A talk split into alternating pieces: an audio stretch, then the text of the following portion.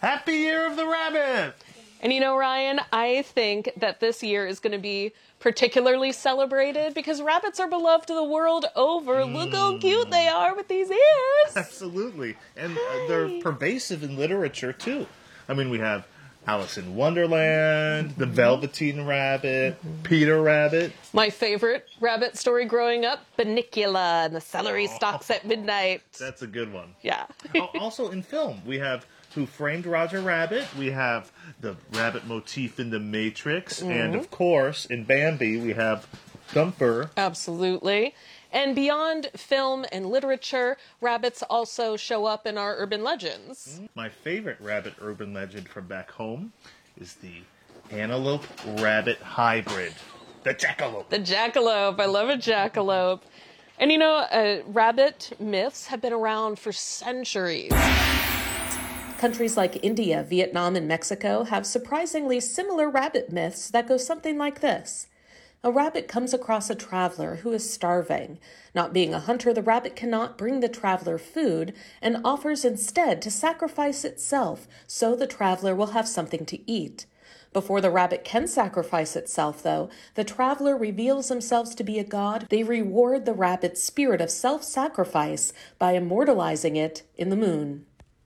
And that is why people see a rabbit shape in the moon.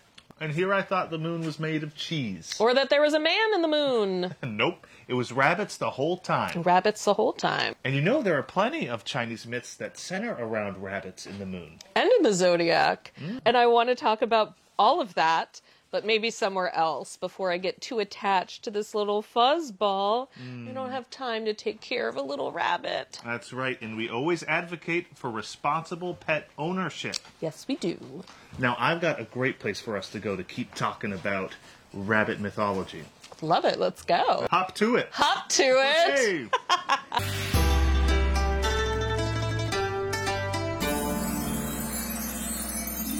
Oh, this is much better. I can. Certainly take care of a figurine. So, Ryan, what were you saying earlier about the Chinese zodiac and the rabbit? So the Chinese zodiac actually dates back over 2,000 years, and its sequence is paved by the lunar calendar, which dates back over 3,000 years. Oh, wow. Now, legend has it that one day the Jade Emperor sent out word to all the animals in the world that he would decide the order of the Chinese zodiac based on what animals showed up to his palace first. Now, the rabbit assumed he was going to be first. He was very prideful of his speed and often looked down on his neighbor, the ox, for how slow he was. So when the day came and the race was afoot, the rabbit raced away early in the morning and was the first to show up at the palace. But seeing that there were no other animals in sight, he decided to take a little nap, and surprise, surprise, when he woke up, three animals had already beaten him to the palace the rat, the tiger, and his slow neighbor, the ox, which is why he's the fourth in the Chinese zodiac. But that isn't the only Chinese myth involving rabbits. Like this little guy, Shifu, can you tell us about this particular rabbit?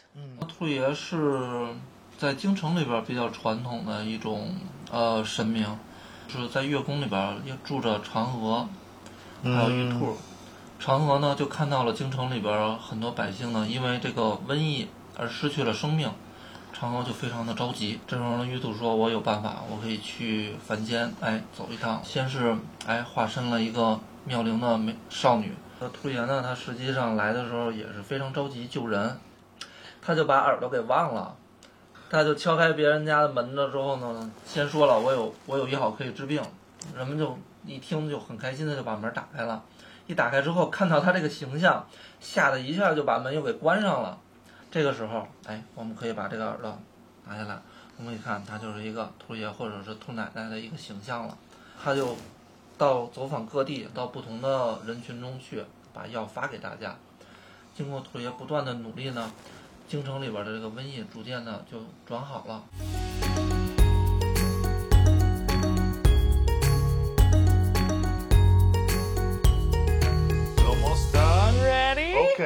Ready? Okay, ready? Ready? Yes. Reveal. Ta-da! Oh, yours is so cute. Thank you. And yours is awesome, riding this mythical beast. Yeah. Oh, Very cool. Well, Steph, we really hopped around the world on this one, huh? Yes, we did. And I'm so amazed at how many cultures have similar rabbit myths, hmm. which is why I feel this year of the rabbit is going to be so highly celebrated. Well, thank you all for joining us today, and 新年快乐！